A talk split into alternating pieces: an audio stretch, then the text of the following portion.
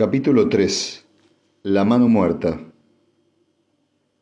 Rios interrumpió sus inquietos paseos y miró con esperanza a su ayudante que acababa de entrar. ¿Alguna noticia de Startlet? Ninguna. Las patrullas de exploración se han repartido el espacio en zonas, pero los instrumentos no han detectado nada. El comandante Yum ha informado que la flota está dispuesta para un inmediato ataque. El general meneó la cabeza. No, no, no, no por una nave patrulla, todavía no. Dígale que doble, espere, escribir el mensaje, póngalo en clave y transmítalo por rayo estanco. Escribió mientras hablaba y alargó el papel al oficial. ¿Ha llegado ya el cigüeñano? Aún no. Bien, encárguese de que le conduzcan hasta aquí en cuanto llegue. El ayudante saludó con rigidez y se fue. Ríos reemprendió sus paseos por la estancia. Cuando la puerta se abrió por segunda vez, Dusenbar apareció en el umbral. Lentamente, detrás del ayudante que le acompañaba, entró en la habitación cuyo techo era un modelo estereoscópico de la galaxia, y en el centro de la cual estaba Bel Ríos con uniforme de campaña.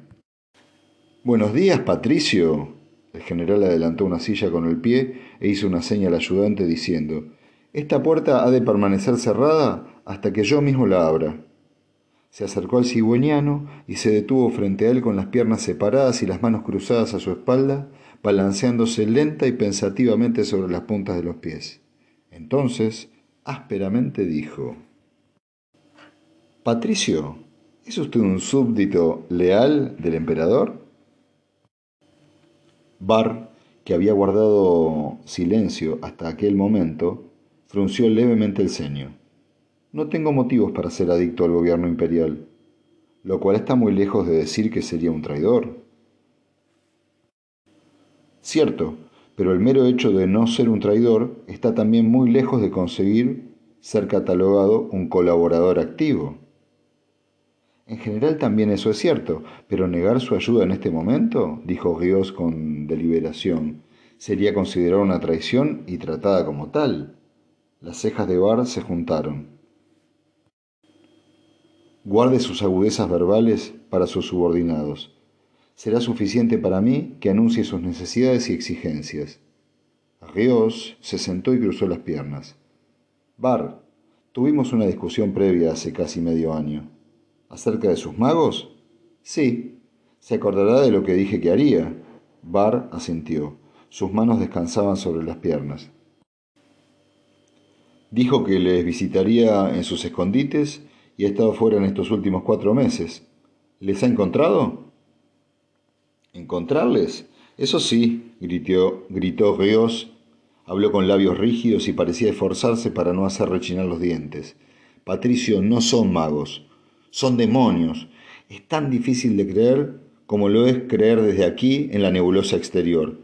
Imagíneselo. Es un mundo del tamaño de un pañuelo, de una uña, con recursos tan escasos, un poder tan pequeño y una población tan microscópica que no serían suficientes ni para los mundos más atrasados de los polvorines, de los polvorientos prefectos de las estrellas negras.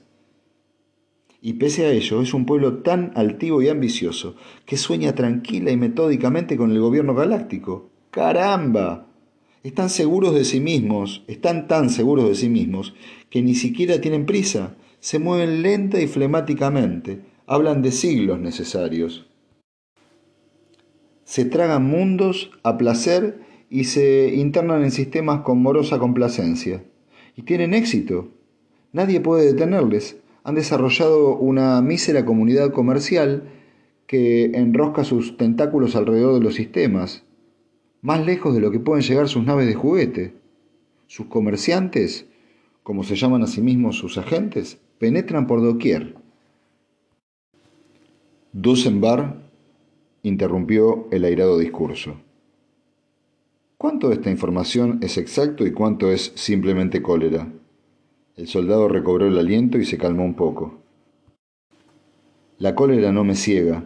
Le digo que he estado en mundos más próximos a Sigüena que, que a la fundación, donde el imperio era un mito de la distancia y los comerciantes certidumbres vivas. Nosotros fuimos tomados por comerciantes. ¿Fue la propia Fundación la que le dijo que su objetivo es el dominio galáctico? Sí, me lo dijo. Rios volvió a enfurecerse. No era necesario que me lo dijeran. Los funcionarios callaban. No hablaron más que de negocios, pero hablé con hombres corrientes, capté las ideas de la gente. Su destino manifiesto, su tranquila aceptación de un gran futuro, es algo que no se puede ocultar, un optimismo universal que ni siquiera tratan de disimular. El cigüeñano demostró abiertamente cierta serena satisfacción. Se dará cuenta de que hasta ahora todo parece coincidir exactamente con mi reconstrucción de los hechos a partir de los escasos datos que he logrado reunir. Sin duda, respondió Ross con airado sarcasmo, es una prueba de sus poderes analíticos, pero también es una evidencia del creciente peligro que amenaza los dominios de su Majestad Imperial. Bar se encogió de hombros con indiferencia y Ríos se adelantó de pronto, agarró los hombros del anciano y le miró a los ojos con curiosa suavidad. Dijo, No, Patricio, nada de eso. No tengo el menor deseo de ser bárbaro. Por mi parte, el legado de la hostilidad cigüeñana hacia el imperio es una, es una odiosa carga y yo haría cualquier cosa para eliminarla. Pero mi jurisdicción es solo militar y no puedo entrometerme en asuntos civiles. Sería la causa de mi ruina y me impediría ser útil. ¿Lo comprende? Claro que sí. Entre nosotros, pues, dejemos que la atrocidad de hace 40 años sea reparada por la venganza de usted contra su autor y quede así olvidada. Necesito su ayuda. Lo admito con franqueza. En la voz del joven había una inmensa urgencia, pero Dusenbar meneó la cabeza en una suave y firme negativa. Rios presionó con acento suplicante. Usted no comprende, Patricio, y yo dudo de mi habilidad para hacérselo comprender. No puedo discutir en su terreno. Usted es un erudito, no yo.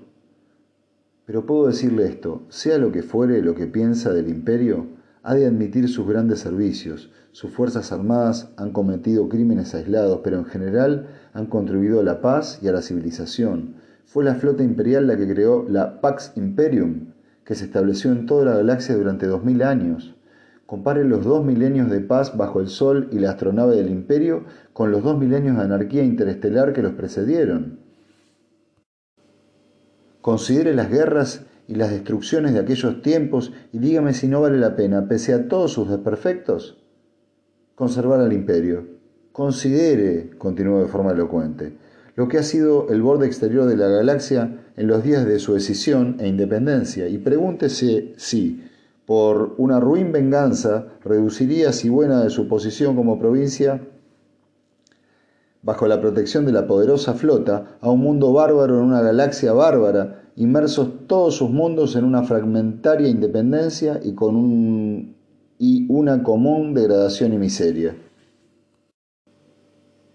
¿Tan mal están las cosas? ¿Tan pronto?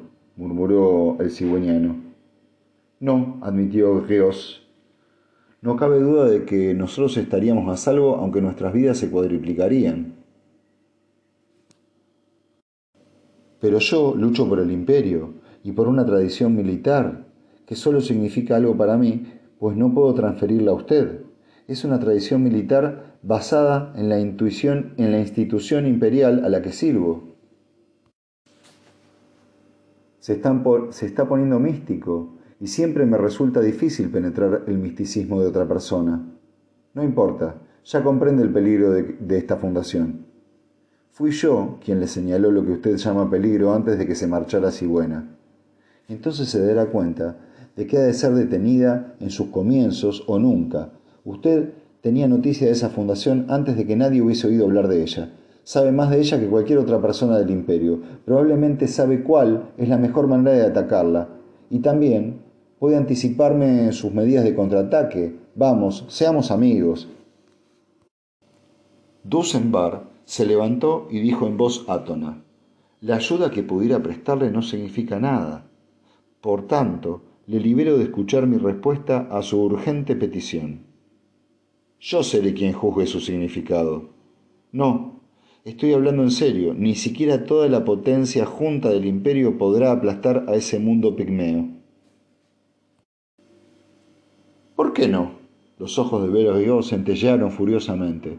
No, quédese donde está. Yo le diré cuándo puede marcharse. ¿Por qué no? Si cree que menosprecio a ese enemigo que he descubierto, se equivoca, Patricio, añadió con esfuerzo.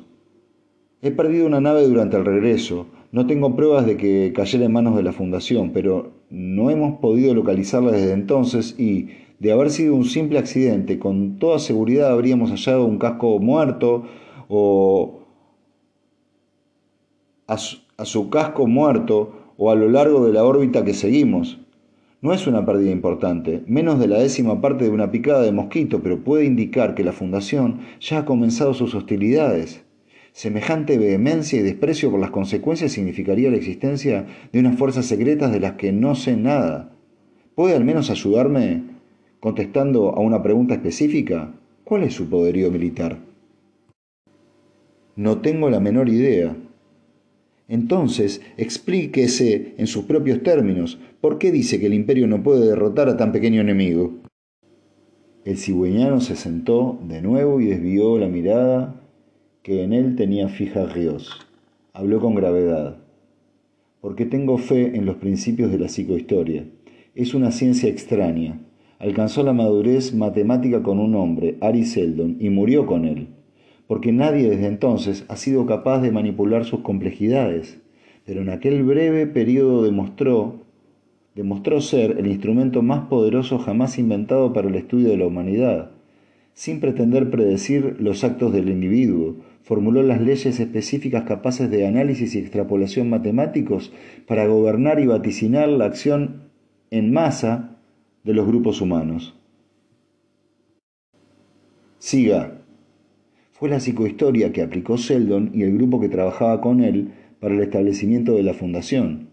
Lugar, tiempo y condiciones, todo conspira matemáticamente y por ende en forma inevitable para el desarrollo de un imperio universal.